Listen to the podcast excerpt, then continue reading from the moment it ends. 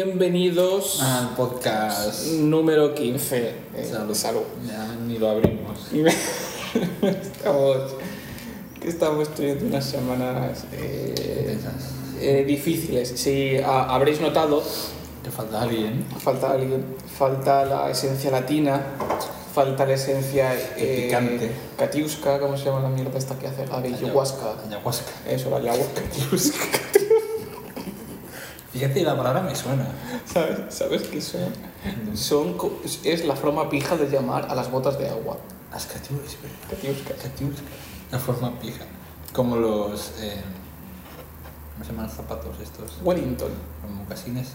¿Mocasines? No. Los que no tienen cordones. Que son como de muy de verano. Muy pijillos. ¿Chanclas? No. ¿Náuticos? Sí. No, pero náuticos. No tiene- yo pensaba que eran como A ver, cordones no tienen, pero esos son de cuero, si no me equivoco. Sí. Quería decir que el- nombre, es como un nombre también. No sé si es un nombre de verdad. Náutico. Eh, nada, ha sido una semana un poco dura, si somos sinceros. Entonces estamos haciendo mucho esfuerzo, pero la verdad creo que, creo que necesitamos esto, es una pequeña terapia. Y Sí, vosotros yo- pasáis... Uf. Y vosotros pasáis un buen rato, o eso es lo que esperamos. Eh, la semana que viene habrá sorpresa. igual salimos del revés. La semana que viene habrá sorpresa porque uno de nuestros integrantes está ahora mismo, si no me equivoco, comprando maderas y plásticos para crear una piscina Sí. eh, para un proyecto de arquitectura en el cual, no sé si te, a ti te lo había dicho, había hecho pues una turbina que generase... No, no me lo ha contado. Vale, pues aparentemente el proyecto, para que te hagas una idea, o lo que yo he llegado a entender, no sé qué es peor, es una turbina, una especie de algo que coge eh, las burbujas que saca de la turbina como el oxígeno y eso hace que la turbina funcione otra vez. Como un ciclo. Como un círculo cerrado, ¿vale? Pues el compañero de Gabe, Sí, sé quién es. mierda, eh, eh, un compañero de alguien, un compañero de alguien, No creo que. eh, nunca se sabe, aparentemente ha dicho que entra la turbina y lo otro quiere poner un pez. Quería hacer sushi. ¿o Y, y, y de repente me ha dicho, cuando he dicho lo del pez, he dicho, tío, gilipollas. Y el profesor como, me encanta, y yo, "Oh". es que la escena, estábamos hoy en, politécnica, en la facultad. Ha venido a tomar un café.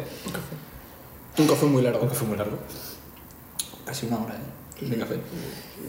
Y claro, la habitación, la habitación la- el aula en el que está Gabe, nuestro compañero, es de dos pisos. Y desde arriba es todo cristal y le podemos ver.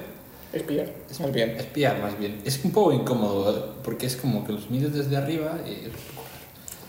Y, y es una persona que se siente observada. Es decir, sabe cuándo le están mirando, a él en concreto. Y la posición en la que estaba corrigiendo, su profesor le estaba corrigiendo el trabajo, pues la posición en la que estaba Gabe, mm, hablándole a su propio profesor era de me suda todo lo que me estás contando, Creo, creo, creo que Estoy- podemos estoy recrearlo. Espera, espera, creo que es que, es que, es que, es necesario. es que no puedes hacer una idea. O sea, Yo soy el profesor. si tú eres el profesor, Yo soy, yo soy el profesor, sí. Echa por abajo, ¿sabes? Este, Es así, este era Gabe. Así, simplemente para que os hagáis una idea, porque es que es mejor de verdad verlo visualmente que os lo cuenten. Es que encima ya estaba como. Y, y lo peor es que estando aquí arriba, o sea, donde estaba yo, Sí. eh, nos estaba mirando y de repente cuánto hacía. así, así muerte. Con toda la cara. Yo, de verdad, yo no sé cómo el profesor no lo ha visto. Porque ese señor. Mm, está un poco distraído de la vida. No es el mejor. Un poco solamente, joder, para no darse cuenta. Yo no sé en comparación con tus profesores, pero el que, por ejemplo, te pueda subir encima de la mesa y hablarle así al profesor es un poco. Ah, Eso, eso, Muy estar por casa. eso, eso en mi facultad no pasa. Es como somos tan pocos y ya nos conocen. Bueno, con algunos se puede, con otros no se puede. Otros- Eso otros- en mi facultad no pasa, eso sí que es cierto que lo puedo decir. Eh, Ya. Nada, eso, lo, lo de que a mí me ha contado que me encanta, que está en un, en un grupo. Claro, es que espero que la gente no. O sea, me gusta que vea esto, pero espero que no lo vean tampoco. Me ha dicho que hay un argentino. Sí, va a mi clase de urbanismo. No lo entiendo. que habla con, que Gaby habla con un italiano y se entiende. Habla con el inglés y digo, y le- y le digo yo, ¿cómo hablas tú en inglés? Y dice, no, no, él habla en español. y yo le digo, perfecto, tío. Escúchame, tú no has oído hablar. Es, es que ese hombre. Y con el que tiene problemas para entenderse es con el argentino. Pero que es una cosa que tiene además una voz como súper grave y dices, joder, qué pedazo de voz tiene este hombre. Pero es que habla con un acento cerrado, será un dialecto de Argentina que no se entiende. A mí me ha dicho que es el andaluz argentino. Exactamente, es horrible. Yo cuando, lo- cuando vino a clase y habló dije, creo que es argentino o italiano o algo de por ahí. Humano ¿Tú es. te, tú te crees mi profesora cuando hace las presentaciones hace... No le corrige, en plan... Muy bien, muy bien, Cristian, es un mierda. Yo quería decirlo. No creo que lo vea. Está siendo una semana muy dura, de verdad, estamos empezando muy... No creo que lo vea y si lo ve y me dice algo no lo voy a entender, o sea que me da un poco igual. De hecho es un hijo de puta pelotazo boludo. Eh, ojo, es, un, es un maravilloso, es muy buena persona. Es que a mí-. No es tanto que sea argentino y que no se le entienda, es que Gabe también es latino Y y, no le me hace más gracia todavía que entre ellos ni siquiera se entienda. Es, A mí, es profunda la voz. a mí me encanta de verdad cuando de repente me ha dicho una cosa que es buenísimo, que de repente le envía un audio. Ah, sí, no lo escucha, pone ok o algo así. No, no, Ah, no, vale, no, estando en el coche. Nos tiene que poner ese Y audio. Gabe le dice, es que ve que estoy en el coche.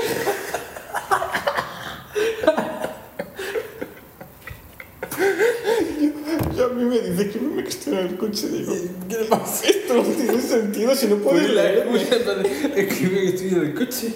Digo, dice, escríbeme que estoy en clase o algo así. Oh, yo le dije, ¿te coño. puesto- ¿Te has puesto el audio o no te has puesto los audios? No, no, pues no, el no. próximo día te los ponga. Vas a flipar. Pero vas a flipar.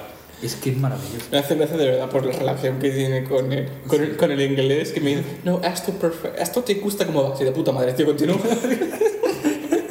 Como que digo yo, ¿cómo? Claro, yo me imagino a Gabe entendiéndose, bueno, y con el italiano, que él habla en español y el tío le responde en italiano.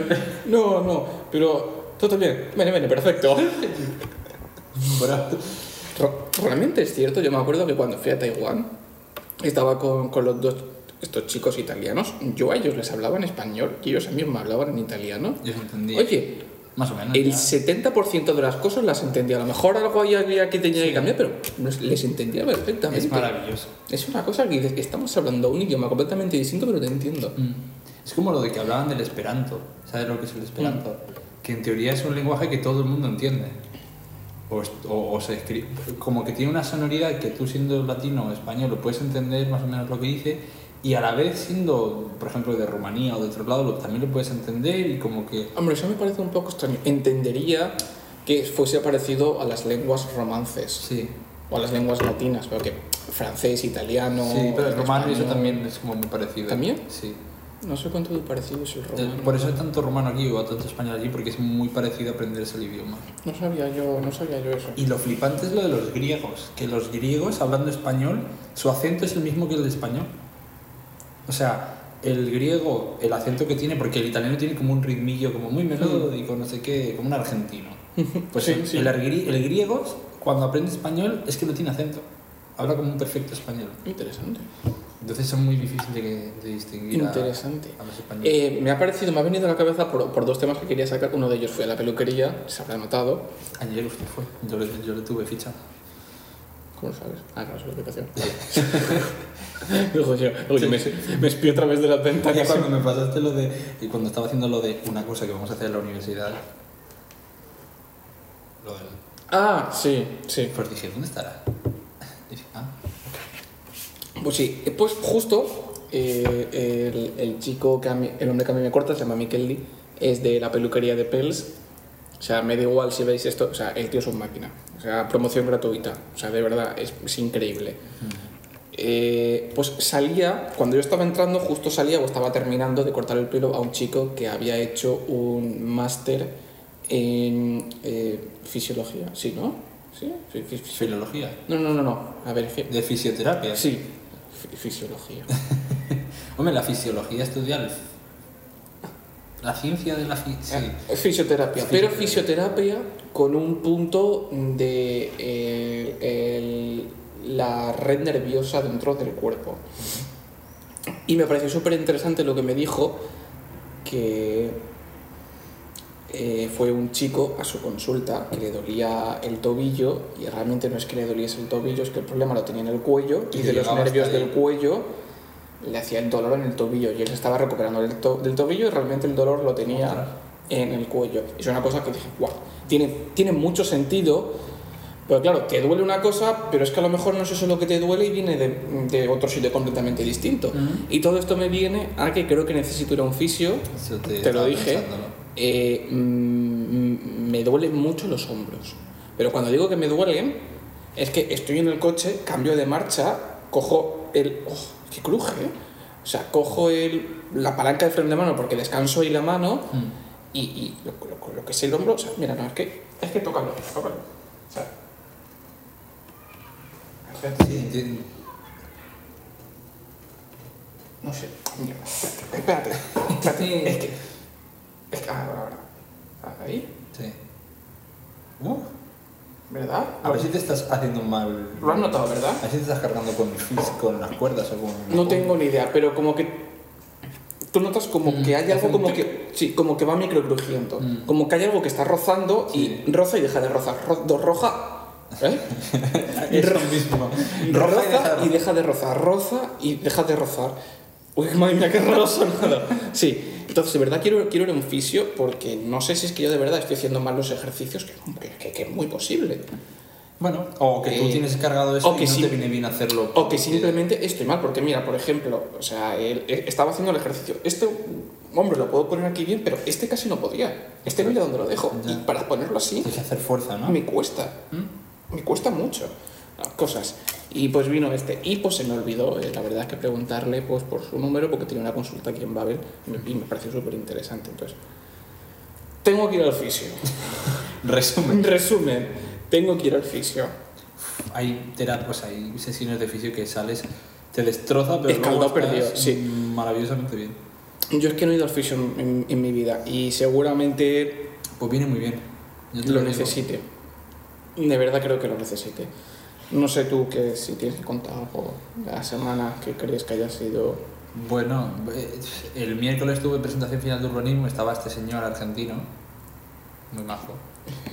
El Es- es muy majo, pero es que ¿sabes lo que hacen? El susodicho. En mi clase lo que hacemos, bueno, lo que hace esta profesora es eh, crea una encuesta docente, como una encuesta en Google formulario de esto, Ok.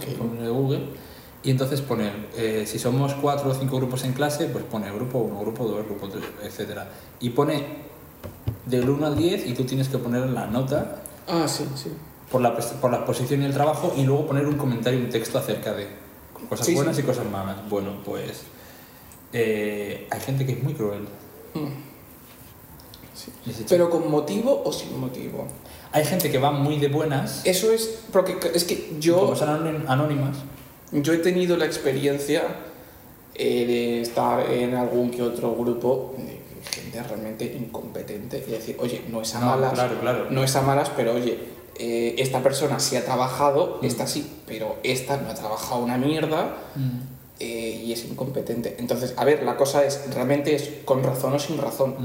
Porque una cosa es hacer una crítica constructiva de, oye, no decir, no, es un hijo de puta, no, oye, en verdad no ha trabajado nada, nosotros hemos trabajado mucho más Ujú. y realmente no ha ayudado. Que eso hasta cierto punto no estás insultando, no estás diciendo nada, estás diciendo la verdad y si el resto de personas también dicen lo mismo, Mm. Algo de... algo por algo será. Sí. A mí lo que me parece incluso peor es el que es estar en un grupo, llegar a estas cosas, el típico que dice, no, pongámonos todos súper bien, que así nos pone a todos el punto. Es como, si no has trabajado, Pues mira, lo, lo lo tendrás, regalar. pero si eres un cabrón que no has hecho una mierda, no te mereces el puto punto. Y eso es una cosa que da mucha rabia, pero yo soy el primero que digo, tío, no te lo mereces, Claro. no te lo mereces. Y el no venga, seamos buenos, eh, tío, no, no, y me da mucha rabia.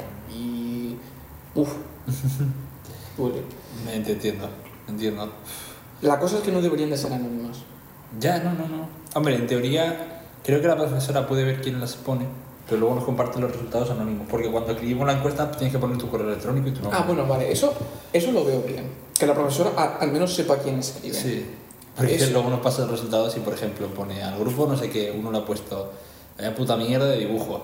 Literalmente, leí eso el otro día, no a mí, a un grupo. Y dije, es que sé quién lo ha puesto, tío. O sea, sé quién lo ha puesto. Y ya como, tío, córtate, porque cuando expone a alguien, luego siempre dice la profesora, ¿algún comentario? Nadie habla. Hablo yo siempre, porque me llevo muy bien con la profesora y me gusta la asignatura. Y luego la gente empieza a rajar de fondo, digo, Es que eso, eso da mucha rabia, el rajar de fondo de por detrás da mucha rabia. O sea, así no tienes por qué decir, vaya puta mierda de dibujo. A lo mejor lo piensas, que lo dices de otra manera, dices, oye, pues me parece que te has esforzado muy poco en el dibujo. Aunque de fondo pienses, tío, eres un hijo de puta cabrón que lo has Sí. hecho el último día seguro Totalmente. y no te ha dado tiempo, pero tío, no, no dices, vaya mierda de dibujo. Mm. Eso es una cosa que a mí me parece muy interesante. A mí me gustaría que eh, en las redes sociales, igual que, que existe el, el tic azul de esto de verificación, que, que exista para todo el mundo. O sea, que no puedas esconderte detrás de una cuenta falsa. Ah, en el sentido de que estés verificado de que eres tú. De que tú eres persona. esa persona. Lo que quiere hacer Elon Musk. Yo creo que ahí se acabarían muchas cosas, ¿eh? Porque si tú realmente piensas que ese tío es un cabrón, si realmente lo piensas, se lo dices. Pero esconderte detrás de una persona Ya. Es decir, a lo mejor de primeras tener tu privacidad, pero si ese comentario después tiene un problema, saber Si tú quién está saber quién es, claro. Saber quién está detrás. Otra cosa que de primeras, pues no. Claro. Pero saber que es, que quién está detrás de ese comentario me parece muy importante. Mm. Creo que acabaría seguramente con muchos problemas, porque muchos de los problemas de que pienso yo de que haya acoso en internet y ciberbullying y estas cosas es el anonimato absoluto, que yo entiendo que tiene que haber anonimato, pero hasta cierto punto, Claro. hasta cierto punto. Por ejemplo, en, en Corea eh, lo hacen mucho con, las, con los videojuegos. El videojuego League of Legends, que tú te puedes crear una, cualquiera se puede crear una cuenta. Allí, para crearte una, tienes que como dar tu DNI, o sea, solo puede haber una cuenta. Como que está muy controlado en ese sentido, ¿no? Pues para que no abusen, porque claro, es un estado un poco controlado, igual que China. Y como que quieren controlar un poco las horas en las que los jóvenes invierten su tiempo. Bueno, hay, hay otra movida. Pero es eso, como que en Twitter hubiese alguna forma de verificación para que luego si tú quieres tener, o sea, pedir explicaciones por algún motivo, porque alguien sí. te está amenazando, yo qué sé, cualquier movida, pues que no sea simplemente caer en, ah, pues es una cuenta que no conozco y me, me jodo. Pero sí, yo veo bien lo que tú dices. A mí de verdad me parece una buena idea. El tema este. Eh, el tema este que quería sacar, que además lo hablé con, él, con, con, con Miquel y con el chico este de la peluquería, es que lo que cambia por la cabeza desde que te compras tu primer coche a cuando pasas al segundo. Eh, cambian muchas cosas, ¿eh? No sé el rango de edades que nos veréis, pero cuando tienes un primer coche que a lo mejor te compran tus padres o te compras tú o lo que sea, o tú como tu coche que dices, guau, quiero que sea mi primero, lo tienes y sientes el momento ese de desilusión y después dices, no, tío, o sea, realmente lo que tío, yo de verdad lo que quiero es esto. O sea, ¿a ti qué se te pasa por la cabeza con esas cosas? Que dices, Mm. no, he tenido, con el coche que tienes, dices, no, ahora que tengo este coche, de verdad que es lo que quiero. Claro. Mm. En mi caso yo estoy muy contento con el mío, porque como no lo uso casi, pero sí te entiendo, porque tú ahora que estabas en mente con, a lo mejor ya mirando el siguiente, No, yo, yo sí, sí. Yo, eh, yo es que tengo un coche. muy bonito. no, ¿No vas a contar tu anécdota? muy cani. Aparentemente. ¿Vas a Lo siento, lo siento por, por, por los canis, o sea, no, no, no, es, no es por nada, pero de verdad que el coche. Si lo ves, Pues es un poco marronero. Es un. No es que sea marronero, es, es, es un Ibiza normal, el, el, el 6L, el que estuvo desde el año 2002, si no me equivoco, hasta el año 2008, esos seis años. Es un coche que se ha vendido muchísimo de SEAT. Lo que pasa es que, pues bueno, me vine un poco arriba y el coche cogí la versión FR, la versión de 130 caballos, que está muy bien porque es uno de los pocos Ibizas del 1.9 que tiene seis marchas y la sexta marcha se nota porque tú me dices que Sí. veces que la necesitas, la sexta marcha se nota, pero tiene el techo solar, tiene que si las insignias del FR, tiene las luces Xenon. que- bueno, no las tenía. bueno, no las tenía cuando lo compré. Pero- mía, yo ese coche le- le- es, me timaron. Ya está. O sea, me timaron. Eh, fue el primer coche que me compré y me timaron. O sea, le he tenido que hacer muchísimas cosas a ese coche. Eh, las luces Xenon, que ahora mismo tiene las luces de un BMW. O sea, Pero es que es un faro. el, el faro de Alejandría, como tú dices. Y el otro día lo que comentaba Quique es que me. en- no sé cómo se llama la avenida esa. eh, la avenida que va desde. eh, desde Palmeral de Alicante y pasa por la UAMI, ¿no? La, la, Euipo, la, antigua UAMI, perdona. la Euipo. La carretera. Es esa, es la esa. N362, la carretera nacional, la avenida de Elche. Avenida del Che. O la de que va, pues que puedes ir, a, creo si no me equivoco, puedes ir hasta Gran Alacant o Sí. ya meterte. Vale, pues ahí había un control rutinario. La primera vez en mi vida que veo ahí un control. Está en, su, está en el piso al que se muda. Ah, Voy a, no. ya, voy a- voy a guardármelo y decís dónde está. Ah, pues mira, sí, guárdalo. Eh, eh, pues nada, me hicieron un control rutinario, lo típico de que. La verdad es que es el primero que me hacen y yo pues estaba un poco cagado. Yo no quiero ni vivirlo. Estaba un poco cagado porque, a ver, siendo muy sinceros, pues tengo todo en regla, pero hay algo que hay algo que a lo mejor no está tan sumamente en regla como debería de estar. No voy a decir qué Hay es. otro vehículo que está menos en regla. No, ahora sí, ahora ya, Ahora te- sí. ahora ya tengo seguro en la moto. Antes no, te- antes no tenía seguro en la moto. ahora sí. Párenme. Ahora, párenme. Eh, sí, para mí ahora cabrones. Eh, pues nada, pues, eh, pues estaba un poco acojonado. Lo típico que lo primero que te paran, la gente que no la habrán todavía no sabes el miedo que te da, lo típico de que estás pasando. Después de, para, para. Vete por ahí. Te juro que habían dos conos, había un espacio. Yo de esos que había un autobús. Y digo, lo viste así los conos. lo vi pequeñísimo. Dije yo, ay madre mía, por favor, no le des a un cono que encima estás delante de la policía. ¿No te hicieron control de.? de Nada, nada, nada. Nada, nada, nada, nada. O sea, li- li- literalmente lo que, lo que me hicieron fue, o sea, paré ahí, lo que te dije, me dijeron, apaga el motor. Y dije yo, madre mía, esto va a ir para rato. Apaga el motor. Y me dice, eh, baja, baja la ventanilla. Y yo, madre mía. Y me dice, profe, ¿me puede dar el, el carnet de conducir y los papeles? Y digo yo, ah, vale. Le doy el carnet de conducir, que lo tengo en regla. eh, el carnet de conducir, claro, y le voy a dar pues los papeles y pues eh, tuve un poco de suerte porque la verdad es que simplemente me pidió pues uno de ellos, no voy a decir cuál porque entonces vais a saber cuál es el que no tengo en regla. Sí lo tengo en regla, pero hay ahí un algo... Hay una cosa rara. Hay un algo mm, raro. Eh, nada, pues eh, simplemente pues le di uno de ellos y tuve suerte que justo venía uno Mm. y simplemente le enseñó uno de los papeles, no le enseñé el otro. Y dijo, venga, eh, estás bien, continúa. Y dije yo, muchas gracias. Y la célebre frase que te dije a ti, que yo cuando me pongo muy nervioso tengo un problema Hablo de, de que, más. de que hablo de más. Es un, es un problema que me da muchísima rabia porque yo suelo hablar muy poco. Y es una cosa, cuando a mí la gente no me conoce, yo soy muy poco hablador porque no me gusta meterme. Pero cuando estoy muy nervioso digo gilipolleces. o sea, gilipolleces. Tengo dos modos. Como esté un poco... co- Como esté con alcohol, me pongo en modo sarcástico gilipollas. En Y plan me que no, encanta. no te voy a responder nada, lo que te responda es sarcástico y me voy a reír de ti. No sé por qué me hace gracia. Pero como no me pongo muy nervioso, y entonces la célebre frase de, agente, una pregunta, me, me, parado por el coche, ¿verdad? me ha parado por el coche, ¿verdad? Porque claro, estaba yo, habían, a ver, no por ser racista con la raza, pero joder, habían mm, dos moros en un coche que se estaba cayendo a pedazos, un Peugeot, y en el otro creo que era una, eh, un- no sé, creo que era una unos, unos cuatro amigos guiris que llevaban el coche con música a tope y los llevaban marronero que flipas. Claro, y yo era el único allí español con mi edad, chiquito, joven.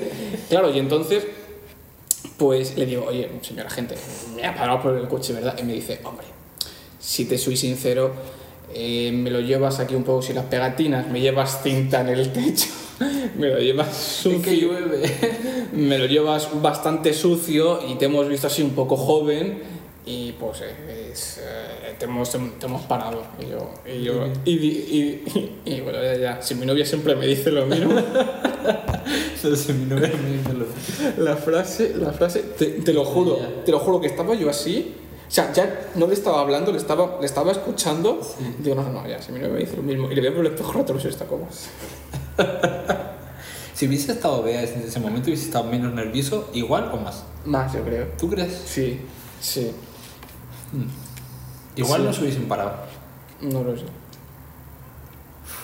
Yo espero nunca. Es el coche, de verdad. Yo te lo digo, es el coche. En el Citroën nunca me he parado. ¿eh? Yo ahora que hablamos de lo de los papeles, tengo que saber cuáles son los papeles, porque es que no sé, me, me lo supe en su momento. Los papeles son la tarjeta de inspección técnica y el seguro. Sí, pues eh, yo tengo una carpeta con todos los papeles, le haría así. Busque. Tome usted, tome usted todo lo que quiera. Aquí está. Tome usted todo lo que quiera. Eh, pues, pues sí. Básicamente, Eh, yo- eh, pues, eh, pues me puse un poco. No, nervioso. es que a mí si me cogen el, la, el foto, es que la foto que tengo en el carnet de conducir, tío, no soy yo. O sea, soy yo, pero no, no me hace... No. Es que el DNI tampoco. Mis fotos no se, no se corresponden con cómo soy. En Es una mi- parezco un terrorista. Es mi Steven. Es mi Steven. Bueno, pues a todo esto que nos hemos ido, la cosa es, yo personalmente que buscaría ahora Sí. en un coche, primero de todo, le quitaría el techo solar. Me, parece, no consuma. me parece una gilipollez, el techo solar. Para verano te calentará No, no. más. ¿A la modo invernadero? Sí, sí, porque deja que entre más el calor. Me parece un accesorio muy chulo, pero me parece el techo panorámico, que tú tiras. Mm. y entonces se ve el techo, porque no se te cubra el agua. Siendo sinceros, si tienes un coche con techo solar, a la larga te va a entrar agua en el coche, Mm. sí o sí, sí o sí. Techo solar fuera. Segundo, que no tuviese tantos kilómetros. O sea, el mío ahora mismo está cerca de los tres- 360.000 kilómetros. ¿Con cuánto lo compraste? ¿O no te acuerdas? No quiero decirlo. No quiero que piensen los ¿No gilipollas. que.? No quiero que piensen. Es que a lo mejor tú conduces, es que tú conduces mucho. No, a ver, no. Le he hecho bastantes kilómetros. Le he hecho bastantes Pero kilómetros. si yo llevo usando el coche cuatro años, ya para cinco, y le he hecho, no, le he hecho 10.000. No, yo, yo, yo, yo 10.000 se lo hice en pocos meses. Que yo he hecho 10.000 en cinco años. Te lo juro, yo, yo el coche lo he cogido muchísimo. Muchísimo. El coche, la verdad, me ha, me ha durado. Pero que tenga tantos kilómetros, no es porque tenga tantos kilómetros, es porque si esos kilómetros se, lo- se los hubiera hecho íntegramente yo, sé cómo yo lo he mantenido y sé cómo yo lo cuido. Pero cogérselo de otra persona, claro. ahí fue mi error. El Citroën lo llevaste más tiempo, ¿no? O Sí. más o menos vas a hacer lo mismo de tiempo. No, el Citroën, desde que me lo saqué. Hombre, el Ibiza tiene muchísimo menos tiempo que el Citroën. Va a hacer un año ahora, ¿no? O ha hecho Sí, un año. sí, va a hacer un año ahora. Claro, el Citroën lo llevaste dos años, a lo mejor. Sí, pero lo cogía muchísimo menos. Entonces son muchísimo menos kilómetros. Hombre, esto, esto siempre pasa que con los TDI, con los, con los Volkswagen sobre todo, aguantan la- un montón de kilómetros. Y el coche tira, va bien, y el coche corre Mm. mucho, va muy bien. O sea, el, el coche, Sí. Hola la Guardia Civil, lo he puesto a 200. O sea, eh, no se sabe nunca dónde, nadie, nunca- Nadie lo ha visto, ¿no? nadie sabrá dónde, pero el coche corre. El Sí. coche corre. Acelera bien. Eh, pero es que, ¿sabes lo que pasa? Que es que no- eso es una de las cosas. No lo necesito. No necesito esa velocidad, no necesito que Ya. corra tanto. Si quiero esa velocidad, me subo en la moto. Mm. Y en la moto a 80 parece que en el coche vayas a 150. Sí. Entonces, no necesito esa velocidad. Como lo del velocímetro. Hostia, no, es que me dieron la moto del taller. y, yo, ¿no? y yo, tonto de mí, claro, porque la moto, si tú la reseteas, está en millas y no en kilómetros hora. Y de repente voy yo por la carretera y me pone, y me pone creo que era como 50 o 60 millas. No, no, no, 100. 40 y tantos, 40 y tantos o 50 millas. Y yo, tío, esto, no es- 60 esto no es a 50, si esto me nota a mí mucho más de 50. Claro, claro, yo pasando por los radares Claro. a 50. Suerte que no te pinto ninguno, no te mando foto ninguna. A 50, claro. Y de repente me yo, MPH, miles per hour. Y digo, madre de Cristo. Y digo, ahora todo tiene sentido. Ahora todo tiene sentido. Madre, Metros por hora, dirás. De verdad, eh, a, a veces aquí no me llega el riego. A ver, es que también yo lo pensaría. Yo creo que nunca me fijaba en el si pone kilómetros por hora no sé qué. Es que es normal. Bueno. Yo personalmente no necesito un coche que corra tanto. Yo, con que me llegue a 150, sobra. Que tenga potencia para que no se te No, que tenga, que tenga potencia sobre todo para ciudad y para típicas cosas para poder des- desenvolverte bien. Mm. Ya está. Eh, 100, 130 caballos no me merece la pena. Eh, techo solar, la suspensión. El Ibiza este FR es una suspensión muy buena para coger curvas si la carretera es lisa, como haya baches, cuidado, cuidado, se te pone el culo clarillo, se te, col- se, se- se te pone el culo rojo. O sea, o sea, es, es, es- La suspensión se nota mucho y es una cosa que a mí me da mucha Pues rabia. fíjate que yo no he notado mucho. La suspensión se nota mucho. Cuando vas por ciudad, por baches, te pegas unos botes. Bueno, sí que es verdad que tiene una suspensión baja, Sí. que mola un huevo porque es como... Notas más la velocidad y en las curvas las coges muy bien. Pero Pero, es que tiene un agarre y tiene un... pero no merece la pena. No merece la pena. Eh, otro. A ver, pensemos. Techo solar, potencia. Ahora mismo potencia. Yo ahora mismo mi coche me compraría exactamente, exactamente el mismo Pero con... con, con menos kilómetros. Creo que como mucho 200.000. 200.000 son kilómetros. Es que- Ya, pero, no, pero 200.000 para un TDI, si está bien cuidado, no son muchos kilómetros. Y eh, yo que llevo un coche con 350.000 y está muy bien, 150.000 a un coche no le hago ni de coña en muchos años. 150.000 kilómetros son muchos kilómetros. Entonces, pero sí que me gustaría un poco más moderno, sin el techo solar. El 1.9 TDI, que es uno de los mejores motores que han sacado de Volkswagen, la gente que sabe es el mejor motor que ha sacado Volkswagen, pero en vez del 130, el de 100 caballos, que es el de 5 marchas. Y ya está. Estoy entre ese mirando y el 1.4, porque el 1.4 TDI es muy bueno para ciudad. Y como realmente lo que vemos por ciudad, Mm. El otro día me salió un vídeo en TikTok que era el típico Citroën o Renault, creo que es Renault, antiguo de estos blancos que son como medio cuadrados, muy antiguo, que levanta el capó y tiene un V12. Y digo, es que eso acelera y se arranca el, se arranca el morro y el coche se queda atrás. Porque, ¿cómo le pones un V12 a eso? Bueno, había un, un, un Renault Clio, había un Renault Clio especial que llevaba un V6. Y, y- y está en la universidad. Hay un V6, Renault Clio V6, Debe ser el coche más potente de la uni. en la universidad. Mm, No creo, lo sé. no creo, pero... es- No creo. Pero, joder. No creo, pero ese está bien. Eh, eso. eh, y el espacio me da exactamente igual. ¿Sabes una cosa que sí que echo de menos? Que el volante esté como la puta mantequilla. El de Citroën estaba como la mantequilla. No, estaba más duro que una piedra. El de Ibiza está más... Más blandito. Quiero más. Quiero más O sea, suavecito. yo quiero... Es que coño... Es, Con un dedo. Claro, es que cuando vas por ciudad, tú sabes lo cómodo que es Con la hacer mano así así. Sí. El mío está muy suave. y moverlo. Está más suave que el mío. Y más cuando le cambiamos la dirección. El mío está... No sé por qué el mío está muy duro. Creo que es por la... Líquido tiene. ¿Por qué? Que tiene líquido. No, no, pero es porque le cambiamos la dirección Mm. entera y el todo. Y ahora va que haces así con un dedo. ¿Sabes, ¿Sabes qué lo que es? La... También de por los kilómetros, Puede ser. la electrónica, la batería. Porque consume. Consume, porque la dirección Claro. asistida consume, porque yo me doy cuenta que cuando cambiamos la batería y yo muevo el volante, el volante está mantequilla. Cuando pasa un tiempo, le cuesta. ¿Necesitas cambiar el- la batería? La batería de la moto, sí. Eh, mi moto se le consumía la batería mucho, Hasta reventarte la, la muñeca por llevarla a cuestas. sí. Eh, y pues he cargado con un cargador de baterías y la he puesto. Me ha pegado un chispazo que casi me muero, me quedo en el sitio. Pero la moto ha arrancado la primera. Qué joder. La moto arrancó la primera, lo cual me da muy buenas esperanzas. Está bien. Eh, eso sí, lo que tengo que hacer, la tengo que cada vez que vaya, tengo que arrancarla. Mm. Porque ¿cuánto te cuesta una, una batería? ¿80 euros? 80 euros. Sí. regalo de cumple. 80 ¿Cómo euros. diferenciarías? ¿Te imaginas una 80 euros. Ahora lo que quiero hacer es sacar la batería del coche y corroborar mi teoría y cargarla. Mira, yo no sé de coches. Pero la batería. Pero sacar la batería de su coche ya me la sé de memoria. Pues, pero, pero, ¿a qué es facilísimo? Es fácil, pero la primera vez me acuerdo que me impresioné en plan de que estamos quitando la batería del coche. Yo es que nunca he hecho nada con el coche. pero el momento en el que se cayó la llave inglesa fue como, o sea, la, la llave Allen. Sí, como, sí, fue. Bueno, pues o ahí se queda o hay que desmontar el coche. Y sí, fue. ¿Montar el coche? Tuvimos unos huevos. Porque no era, no era mi llave Allen ni su llave Allen. Era la de mi padre. O sea, tuvimos unos huevos muy gordos de decir, tiramos para adelante.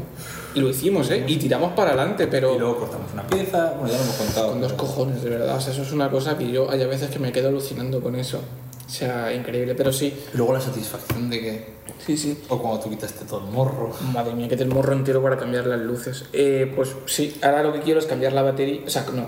cargar la batería y corroborar que realmente el problema es La batería. la, la batería. Porque es que yo cuando, pues claro, yo me metí dentro del- del sistema del coche y le cambié, Lo de la, lo de la dirección le asistida. cambié la dirección asistida para, para minusválidos. Eso que es al máximo. Lo, máximo que da el coche lo cambié para minusválidos. Batería Y claro, y claro, funcionaba muy bien. Claro. Pero, ahora ya no funciona tan bien. O me he acostumbrado. Que No, creo que no. No creo. Bueno, Creo que no. Eh, no, creo, creo que no. Eh, entonces, pues eso. Pues nada, quiero. ¿Te gustaría que fuese el volante rollo Fórmula 1? No, no, a mí me gusta redondo, porque a mí el movimiento este me gusta. ¿Y con, eh, vez de cambio de marcha con palancas? Depende, para el día a día el coche automático me encanta. Te olvidas. Mm, Pero es que a mí me gusta el hecho de... No, a mí no.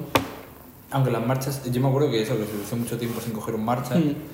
Yo no sé cómo fue la transición al volver a coger marchas, pero imagino que ya más o menos Sí. te acuerdas perfectamente. Mm. Pero a mí me gusta mucho el tema de marchas, más que automático. Me gusta como el hecho de estar ahí... El automático, si te gusta conducir, es increíble, pero para un coche diario, Mm, automático. Ya, eso sí. Sin duda. Bueno, yo lo que me moriría es coger un coche inglés. Las marchas Ah, claro, izquierda- porque está aquí. La marcha-. ¡Oh!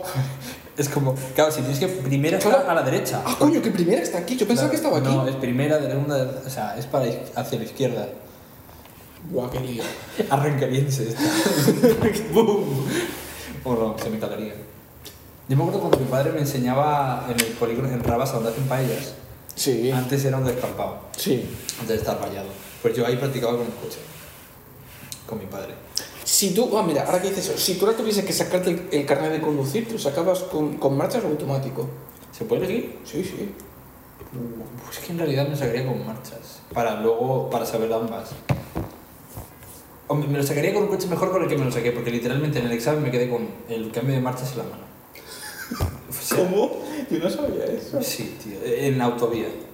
Tenía, mi coche tenía ¿Cómo? los inyectores mal, ¿Qué coche tenías? era un. un Toyota Yaris. Pero vamos a ver, pero yo pensaba, pero, pero vamos a ver si, si tú me recomendaste tu escuela. Sí, pero es que yo llevaba un coche bueno y luego, eh, ¿te acuerdas hubo una huelga de... Sí. Pues la huelga...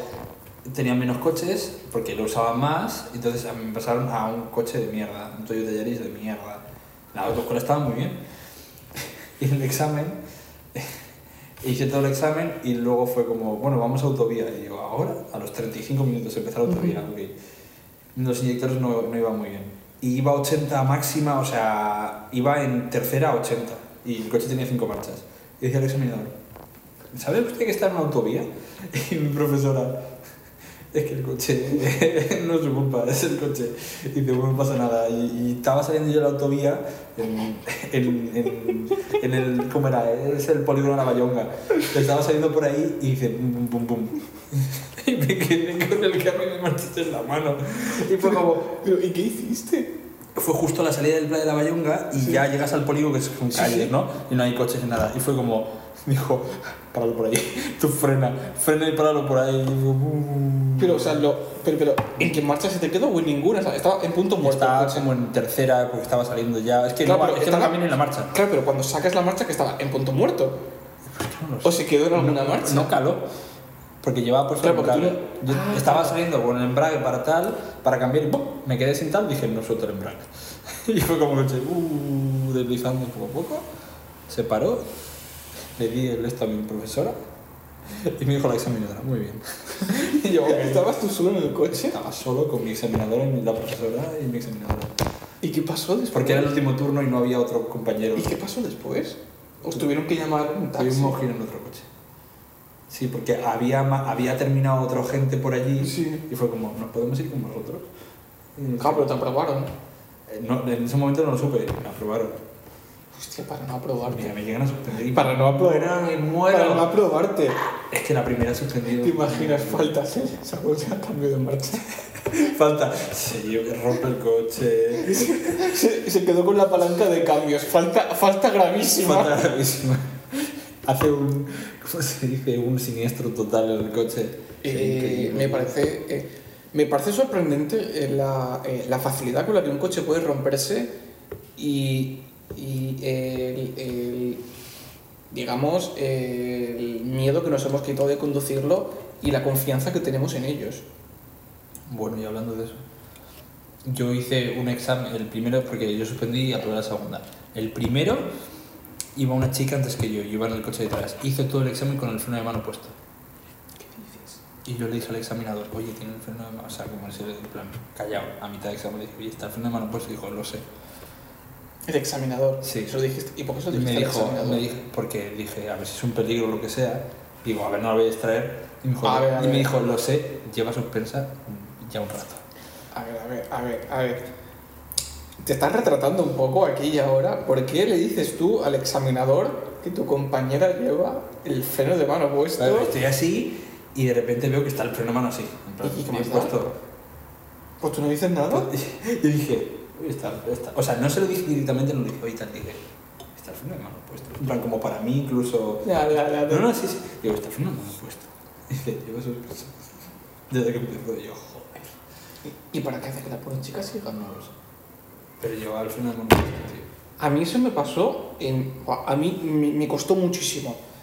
El, el carnet de coche cuesta, el de moto cuesta mucho más, os lo digo de verdad. por- De dinero y de, diferencia por- de dificultad. de- de- de experiencia. son, son unos cabrones con el carnet de moto, porque claro, es más difícil el cerrado, ¿no? Que el abierto. ¿O no? pues no, el, el abierto, el de, el, de, el de conducir es mucho más difícil. No porque sea difícil, sino porque los examinadores, tú, con dos dedos de frente, cuando examinas a alguien que va en moto, tú deberías también de ir en moto y el que te examine debería de ser medianamente medio motero. Iba, Pues no, un- vas tú en una moto y el examinador va en un coche y a lo mejor no se ha montado un- No se no ha montado en una moto en su vida. Sí. Y a mí me da mucha rabia los típicos comentarios del examinador de cuando de repente terminas y te suspende porque no, es que no has mirado por el espejo retrovisor. ¿Tú qué coño sabes desde Sí, un a lo mejor puto he mira, coche? he mira con, el, co- con el ojo. ¿Tú cómo coño sabes desde un puto coche si he mirado o he dejado de mirar por el espejo retrovisor? Tienes que hacer así como. No, no, no, o sea, lo que tienes que hacer es así un montón, girar un montón y así, coño, que esto es mucho más peligroso que simplemente mirar por los O ojos. decir, miro. O cosas así, ¿sabes? Pero tampoco. Y después lo típico de, no, es que en el stop tienes que haberte quedado un poco más adelante. ¿Tú qué coño sabes si me quedo más adelante o no? Es, es, es una cosa que da mucha rabia. A mí estuvieron a, a punto de suspenderme porque yo me estaba justo en el plan de la Bayonga, eh, pues eh, detrás de mí, está bien dicho, ¿verdad? Sí. detrás de mí eh, Detrás iba... mía. No, No, detrás de mí. de mí, ¿verdad? Sí. de mí, había una, una compañera y la chica me dijo, oye, no me dejes la moto completamente aparcada, déjamela hor- horizontal, Mm. porque era pequeña y casi no llegaba, o sea, yo no sé cómo coño se estaba sacando, o sea, yo, yo no sé ni cómo lo hacía. Mm. Y le digo, vale, sin problemas. Pues el examinador no dijo nada en el momento y quiso suspenderme Por haberla dejado mal. Simplemente por, por- O sea, tenía todo bien y mi única falta era haber dejado la moto mal estacionada. Habiéndole. O sea, habiéndole dicho. O sea, y después hubo una conversación con el examinador. Mm. Te lo juro, durante una hora la compañera, yo y mi profesor. O sea, diciendo, pero vamos a ver. Yo, el profesor diciendo, este chico lo ha hecho todo bien, no tiene ni una sola falta y le vas a suspender de verdad porque intentó ayudar a su compañera cuando te das cuenta que la chica no llega ni al metro. Se, ni al, yo creo que no llegaba ni al metro 65. Que, que, que, que le, que le faltaba poco para no... O sea, la moto parecía un potro para ella. O sea, no podía subirse El toro mecánico. y, la va- y le vas a suspender por haberlo hecho eso. Y dices, sí, pero es que no lo ha puesto reglamentariamente. Pero- To- toca cojones, de verdad. Y eso es una cosa que me da mucha. Los examinadores, amargada por la vida. los examinadores, no todos, pero hay algunos que son muy toca cojones. Además, hay algunos que yo cuando he hecho exámenes y tal, mi profesor ha dicho, espero que no me toque esta o no me toque este, y cuando ha tocado dice, A "Lo ti te recuerda, jodido". a ti te suena uno que era calvo, que era un poco así, con un poco de pluma. A mí es que solo tuve a... Solo, o sea, las dos veces que me examiné fue con la misma Hmm. y tenía la fama de suspender a todos. No tuve chicos. A mí es que me tocó dos veces, además en el de moto, un chico que era así, un hombre, un chico no, un hombre así que era ya mayor, que parecía un poco, tenía un poco de pluma, no es nada malo, tenía, tenía un poco de pluma, iba así con una boina, y ese tío es un hijo de puta. Uf, de Sí, verdad, sí, das, de verdad. Das, das mucha rabia. Que me quisiera suspender de verdad simplemente por eso es un hijo de puta. O sea, dice todo de él. O sea, dice. Pero yo, yo, pero vamos a ver, si tú te pones a pensar, yo. ¿Qué gano poniendo la moto mal? Nada. Nada. O sea, ¿qué gano yo poniendo la. Nada, nada. Si es que hay cosas, hay cosas de verdad que, es que no, no, no hay. Oh, no hay, no hay quien las entiende. Bueno, entonces todo esto iba con, con, con lo de las cosas del coche. Entonces yo creo que lo de motor con suficiente potencia para ir normal, pero sin, pero sin correr, porque es que ahora mismo que eso es una cosa, que te pasas de 120 y te hacen una foto. Entonces. ¿para qué quieres correr? Y eso es una mierda. Los coches ahora nuevos los están todos capando Mm. electrónicamente y no pasan creo que de 130. Pues, ¿para qué quieres un un gasolina turbo? Pues bueno, pues, a lo mejor si el 0 a 100 lo hace muy rápido, pues es divertido, pero velocidad punta ya no te sirve para nada. Un Tesla. ¿Cómo? Un Tesla. Bueno, Tienen una lista de espera. No, tienen un retraso en fabricación brutal. eh, eso, eh, no techo solar, no os cojáis techo solar en la vida. No queráis. Y no os cojáis luces Xenon, cogeros las luces de toda la vida y después os ponéis unas luces buenas con potencia Mm. y ya está, porque después las luces Xenon te cuesta una barbaridad. ¿Te gustan los cambiarlas. descapotables? No, me parecen una gilipollez. Pero un coche así antiguo, No. americano, descapotable para cierta ocasión. No, lo veo, no, de verdad lo sé. De verdad, a, a mí me da... ¿Te a- parecen bonitos estéticamente? No, al revés, me parece que jode mucho a mí el típico Porsche Cabriot, que Cabriot es el que, el que tiene capota y se puede capotar o descapotar. Capotes de... capotar. Eh, no me gusta, me parece que esa pieza le hace horrendo. A mí los coches descapotables no me gustan, nunca me han gustado y creo que nunca me gustarán. Mm, No puedo. Siento mucho, pero no. Estaba viendo No yo, puedo. me mandaste el otro día un, un, un vídeo en Instagram a este del BMW Mi 8. Ah, sí, el. Es precioso. A ver, los BMW son muy bonitos, pero ¿sabes qué es lo que pasa con todo coche muy bonito y muy caro? Que mantenerlo es No, muy es difícil. una- Y, y- y esto es una cosa que yo pienso, y tú dime si mi teoría te parece razonable. Cuando te gusta conducir, cuando, cuando realmente te gusta conducir, llega un punto que no quieres un coche de esos. ¿Por qué? Mi teoría. Todo ese tipo de coches tendrá mucha potencia, pero están muy capados electrónicamente. Entonces, si tú, si tú te coges un coche más antiguo,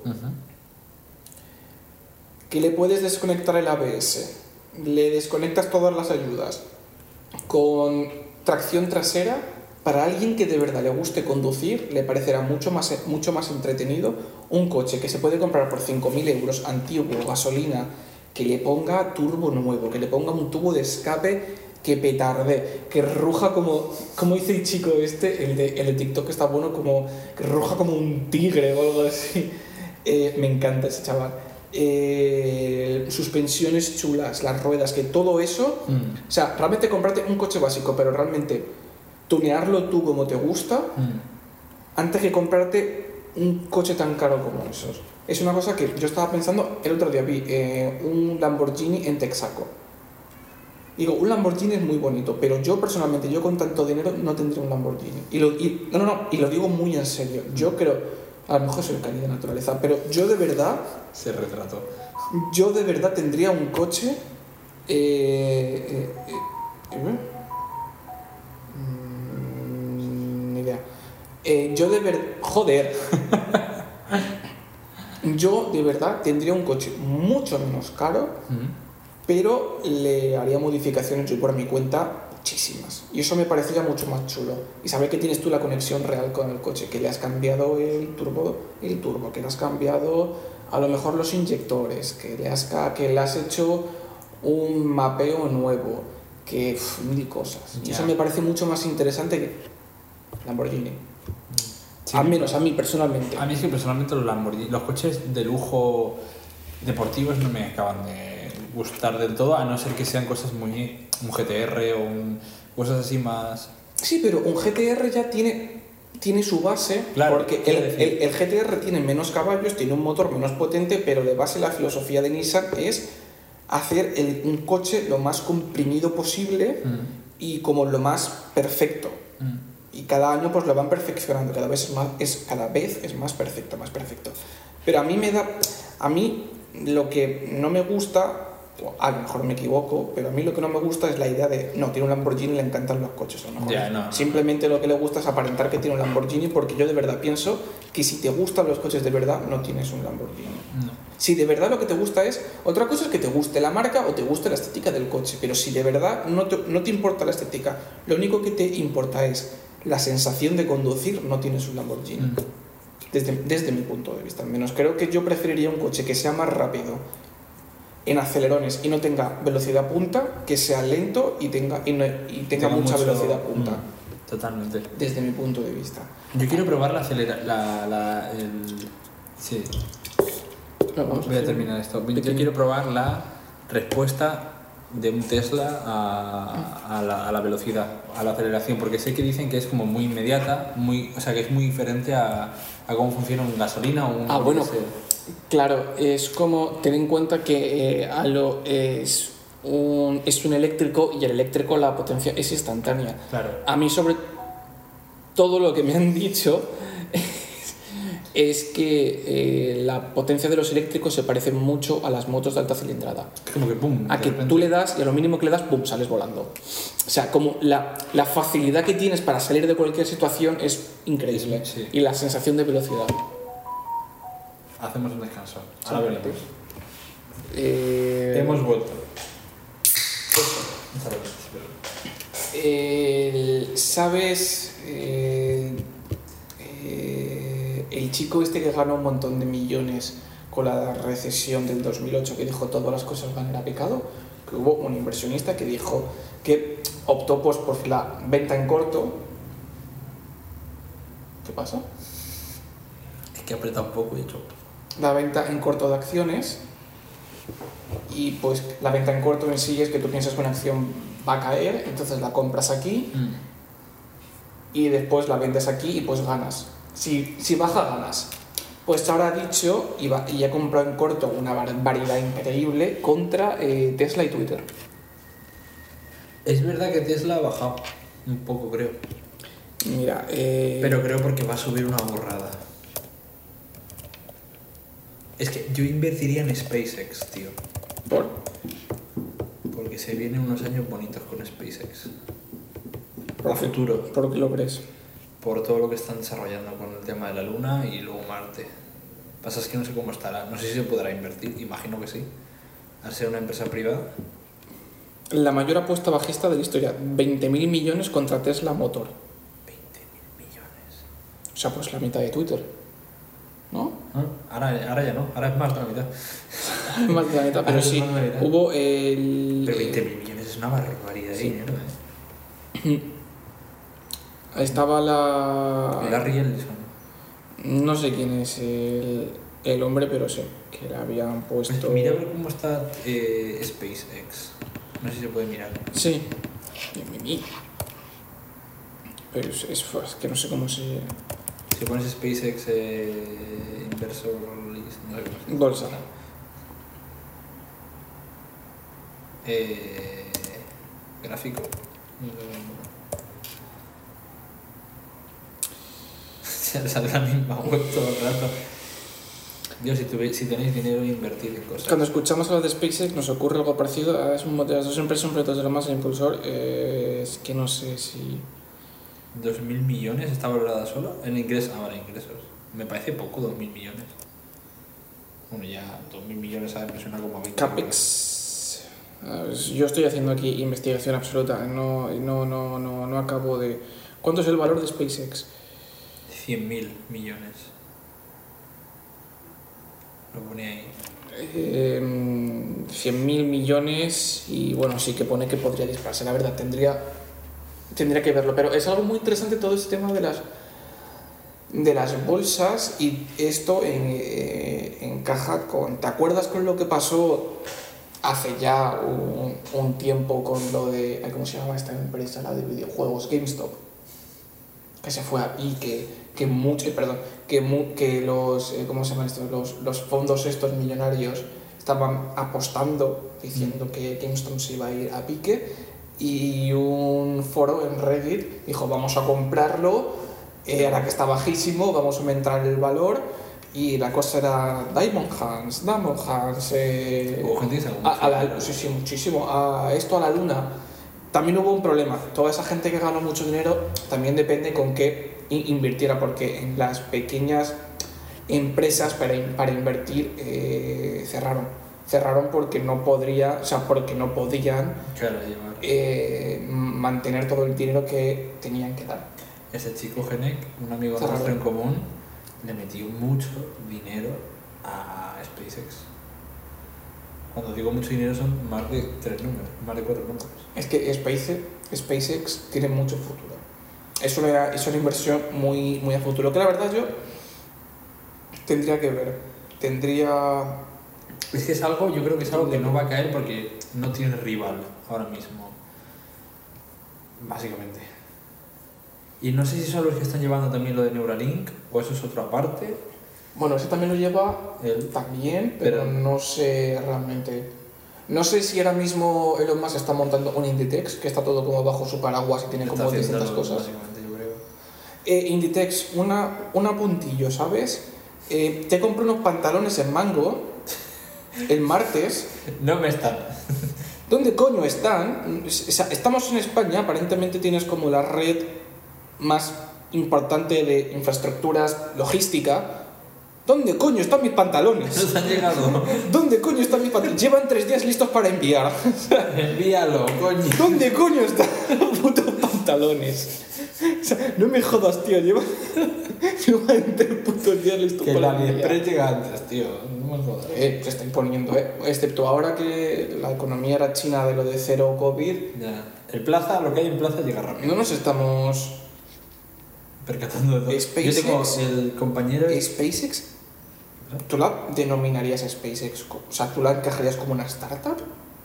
Al año sí, pero ahora no. No, ¿verdad? Ni de coña. Vale, no, es que veo aquí el... el- el- Hombre, a lo mejor tuvo concepto de startup al principio. Yo es que yo he visto aquí el, el título de a punto de convertirse en la startup más valiosa. No sé, si, no sé si se refiere que de las startups que hubo será O la sea, más valiosa o que a día de hoy se sigue considerando No, una yo startup. creo que a lo mejor se referirá a que siendo una startup ha llegado a ser una de las más valiosas que empezó siendo así, ¿no? Porque es una burrada lo que ha conseguido SpaceX. Pero es lo que te estaba diciendo. Ah, lo de el compañero este de Taiwán con el que yo hice un Erasmus en Berlín. Ahora están de confinamiento ultra máximo. Que es... Rollo, no salgo a la calle y desinfectan las calles. No te dejan salir a hacer nada. ¿Qué opinas de eso? Él mismo, por lo que pone, parece que es por el gobierno totalitarista que tienen. Sí, pero tú si tuvieses que elegir, preferirías cómo lo están llevando allí, que tú sabes que al final se va a acabar con el COVID, porque No, yo sí, yo sí hay que hacer por cojones se tiene un que acabar. estricto de por cojones, lo hago, sin problema. Si luego eso quiere decir que... Antes que ir poco a poco, gradualmente y teniendo un poco más de libertad. Es que la libertad, algunos la, la aceptarán más que otros y se podrá ir alargando como ha pasado aquí, porque en otros países se han hecho mejor las cosas. Sí, hay, hay- sí, hay que decir, y creo que todos estamos de acuerdo, que, eh, que al menos en España las medidas que se han tomado han sido como un, os confinamos, ahora tenéis mucha libertad, ahora las cosas se, se ponen feas, ahora os recortamos libertad, ahora otra vez mucho. Y, Vais que- bien, y que- bien, y lo han sí. hecho para un negocio suyo de...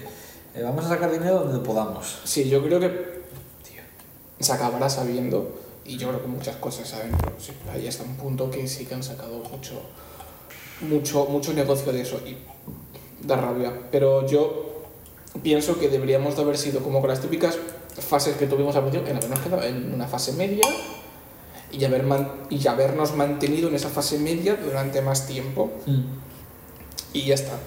Ta- más que quitar, restringir, ahora dar, ahora restringir, ahora dar.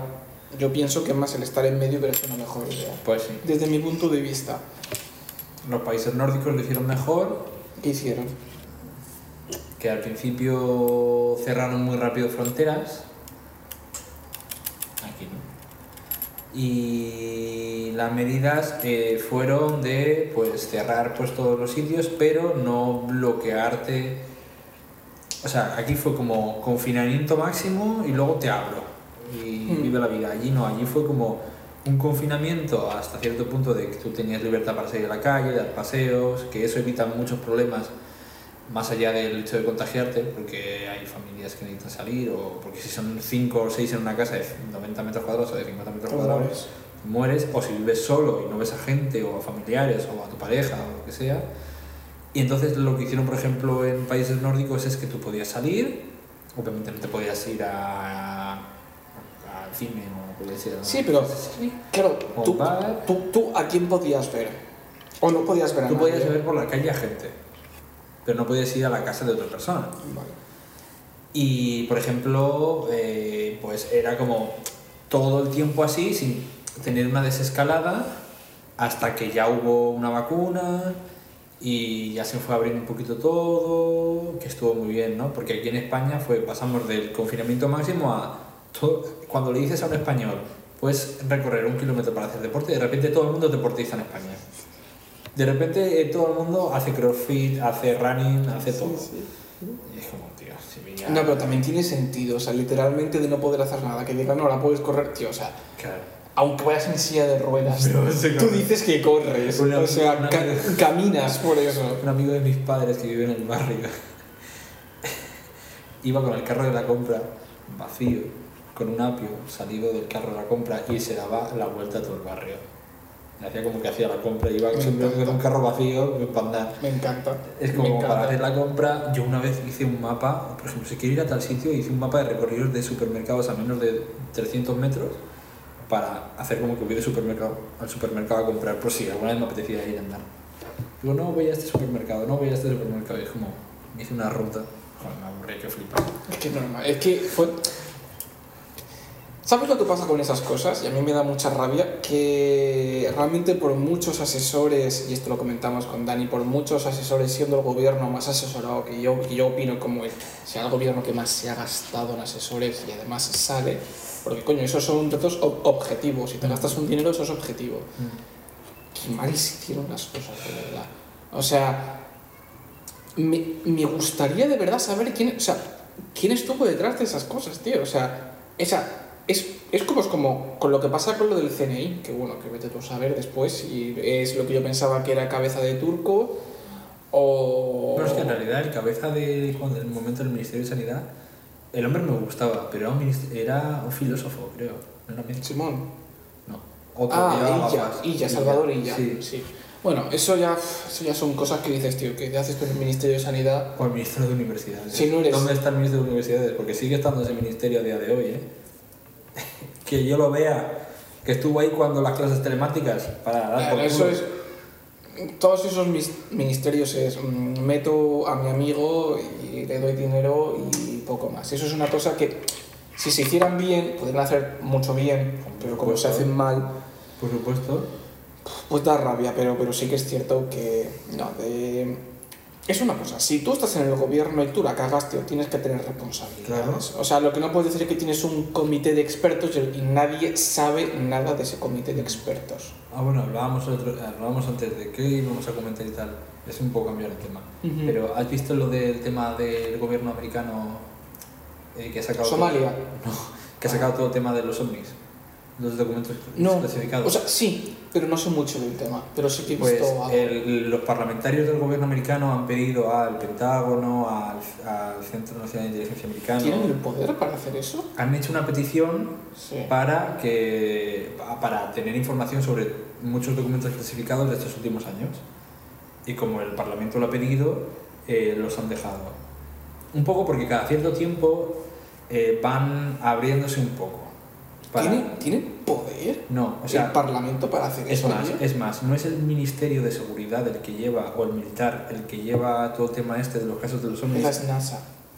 no sé cómo se llama, lo lleva otro organismo que no, que no va ni siquiera eh, dirigido por el...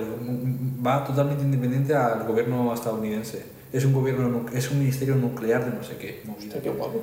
O sea, no tiene jurisdicción en Estados Unidos Yo- en el sentido de que... Los estadounidenses tienen con esas cosas unas rayaduras de cabeza que me flipan. Pues hay un vídeo, lo hicieron en directo en el, en el canal de YouTube del gobierno americano del Parlamento, de dos horas o tres horas creo que dura, de a- exponiendo los documentos clasificados de estos últimos cuatro o cinco años. O sea, que eso está en internet. Sí, Que y me- además que me lo voy a ver. estuvo Obama hablando. Que nos lo vamos a ver. Estuvo porque no hablando y todo, idea, claro. ¿verdad? Y a mi padre que le encanta todo el tema de la Mm. ufología, a mí también. Y hablaban de, de hasta 400 avistamientos, Ujú. Pero. enseñan documentación, enseñan vídeos, enseñan papeles, eh, exmilitares que, que estaban ahí eh, están compadeciendo en el Parlamento. Eso, que ha habido un pequeño corte. Pues hablan de todo el tema de, de, los, 400 avis- de los 400 avistamientos. En ningún momento dicen, dicen en todo momento, no podemos confirmar que sean de origen extraterrestre, pero no pueden confirmar Lo contrario. lo contrario. A ver, ¿cómo es esto? Eh, ¿Cómo, cómo... Pon... Eh, eh, Omnis Parlamento... Sí, pon eh, eh, documentos clasificados, OVNIS Parlamento Americano o algo así. O Parlamento. 23F? No. No, pon OVNI. eh, Estados Unidos. Omnis... eh, Dale a noticias. Sí, pero casi podemos hacer un pequeño repaso. Admite no tener explicación ante el misterio de los objetos voladores no identificados. Me- Además, se pueden ver vídeos. Me miraré esto, la verdad, que me parece muy a- interesante. A, mí es que todo esto me, me encanta. A mí también. Y mi padre ha tenido experiencias cuando era más joven, de Mm. cosas que ha visto raras, porque mi padre... Ay, ¿te acuerdas de cuando estábamos en la casa de mi padre Ah, bien, sí. y habían como tres luces y se movían muy raras y de repente me dice, "Uh", y se fueron y yo como, ay, qué mal rollo, entremos a casa.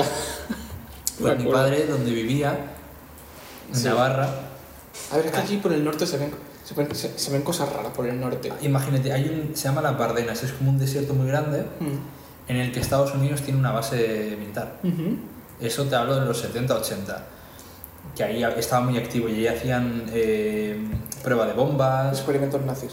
pasaban con los, eh, con los cazas, con los F-18 allí a 50 metros del suelo, por, por allí, por la ciudad y por el pueblo, que decía que pasaban la, sobrepasaban la barrera del sonido y destrozaban cristales. Mi padre se acojonaba un poco, pero estaba de repente sin el pueblo y decía el caza ¡BOOM! Eh, O sea, pasaba, no, no había sonido y de repente al segundo hacía ¡PA! Y, y todos sordos. Pues me, me contaba que él con un amigo subía normalmente a como, una, como digamos el castillo aquí de San Fernando o de Santa Bárbara, se puede San Fernando. Es que hay otro, el, Ah. el del observatorio, donde está el estadio de fútbol, Mm. San Fernando, bueno, al castillo de Santa Bárbara, pues subían porque ahí, cuando eran jóvenes salían y tal, y desde ahí pues tenías una panorámica del pueblo y al fondo se veían las Bardenas, que es como un desierto muy grande, Mm. que ahí rodaron Juego de Tronos. Ah, vale. Bueno, pues ese desierto eh, obviamente no hay nada, hay una base militar pero que, ni si- que está a tomar por culo. Bueno, pues mi padre vio y su amigo vio como un foco de luz en plan cónico, como si enciendes un, un flash, como la lámpara de escritorio, a 20, 30 kilómetros, súper intensa, 15 minutos quieta. Y de repente hace. Se y desapareció. Y entonces mi padre se interesó mucho en la ufología. Le tengo que preguntar entonces a tu padre cuánto sabe de esas cosas. Porque me parece un tema muy interesante, pero claro, es. ¿Cuánto de. Estoy buscando la palabra correcta. ¿Cuánto de egocéntrico, Mm, buena palabra, buen adjetivo, sería pensar que somos los únicos? Es imposible. Claro, y la cosa es. ¿Cuánto de egocéntricos sería todavía más pensar que además de que somos los únicos, somos lo más, los más avanzados No. y somos nosotros Mm. los que vamos a hacer avistamientos y no ellos son nosotros. Y todavía más egocéntricos. No, no, no, más egocéntricos no. Y entonces tú te pones a pensar. como Entonces, centralista. entonces- como- ¿tú crees de verdad que los grandes pensadores entonces tendrán algo de influencia con esto? O sea, si los avistamientos, claro, ¿desde cuándo tienen registro de los avistamientos? Pues claro, entonces Nikola Tesla, que era un extraterrestre, Elon Musk, que ha sido bendecido por... Porque e- e- ese tío está avanzado en nuestra época. O sea, por mucho que me jodas, Elon Musk está avanzado en nuestra época. O sea, Hay teorías de que hay muchas ideas que han sido implantadas no por nosotros, sino que nos han sido implantadas a ciertas personas, como Mm. les han dado el conocimiento para llegar a cierto punto. o sea, tú lo que no puedes decirme es que personas normales, o sea, personas listas, inteligentes, Además, no pueden hacer ese tipo de cosas y de repente venga un Elon Musk de la vida y monte eso. Es como hay un... Hay o un Nikola Tesla, o un Einstein, o un- es- son ese tipo de cosas que tú dices, Newton. Hay una razón por la que los avistamientos son sobre todo en Estados Unidos, o fueron sobre todo en los 60 o 50, que es por cuando hubo todo el desarrollo armamentístico nuclear, cuando se descubrió y se como que se dice, se especula que nos vigilan porque hemos obtenido un nivel armamentístico nuclear. Hemos pasado como un nivel a nivel armamentístico básico a un nuclear, que es como destrucción Masiva. masiva. Entonces es como que por eso van a esos puntos, porque es como que nos tienen vigilados, entre comillas. Y ahí es la cosa es, ¿y si somos como lo de Prometheus? ¿De alguien? Hay una teoría, hay, una- Y, hay una- y literalmente somos los cachorros. de- hay un artículo científico que habla de eso. ¿Viste la puerta de Marte? ¿no? ¿A puerta? La puerta, había, había una foto que era una, una Ah, puerta no, en Marte. no. Estos temas de verdad que me, que me encantan. Además, por, Tengo- la, te- por la teoría de los. Tengo- la teoría cuántica habla de, de multiversos. Si tengo que quedar de verdad con tu padre, o sea, quedar todos, o sea, quedar los tres, y que, y que se venga Gabe, y, y que se venga y que haga un podcast de verdad, y que hable, que solamente hable, mira. Que solamente hable. ¿Y lo tuviste hace, hace hará un año o dos años que salieron los monolitos por la Tierra? ¿Cómo que lo de los Pon. eh, es- la verdad es que lo de la puerta es acojonante. Lo de la puerta Mira, es una cosa. pon monolito. eh, Ah, lo que sí que he visto es que había en lo de Stonehenge, creo que se llama, lo de los túneles que había por debajo. Eso no lo sabía. Pues sí, hay unos y unos túneles por debajo. Va, de verdad, aquí. Pues qué buenos temas. esto. Monolitos de. de ¿La isla de Pascua? mono- no, pon monolitos de metal o algo así. Metálicos. mon- Metálicos, sí. Esos Ah, sí, sí, sí, apa- sí. aparecían random, en plan, por diferentes partes de la Tierra, un Sí. monolito así. Pues hay un documental en Netflix que te lo Mm. recomiendo mucho que se llama Bob Lazar. Bob Plazar. Es un hombre, es un científico americano Mm. que trabajaba en. ¿En Segovia? En Segovia, no. Pone ahí Ah, no, digo que trabajaba en Segovia. ahí monolito Segovia. Hostia, que nos vamos a Segovia, ¿eh? Sí, en España salió uno, en, Europa también hubo otro y en Estados Unidos hubo otro. Aparecieron tres o Ya, cuatro. nos vamos, nos vamos a, nos vamos a Segovia a verlo. De verdad que estas cosas me encantan mucho. Sí. Pues te recomiendo el documental de Netflix de Bob Lazar, Mm. que era un científico que trabajaba en, en el Pentágono, Sí. lo desacreditaron y lo hicieron desaparecer por eh, cosas Desaparece.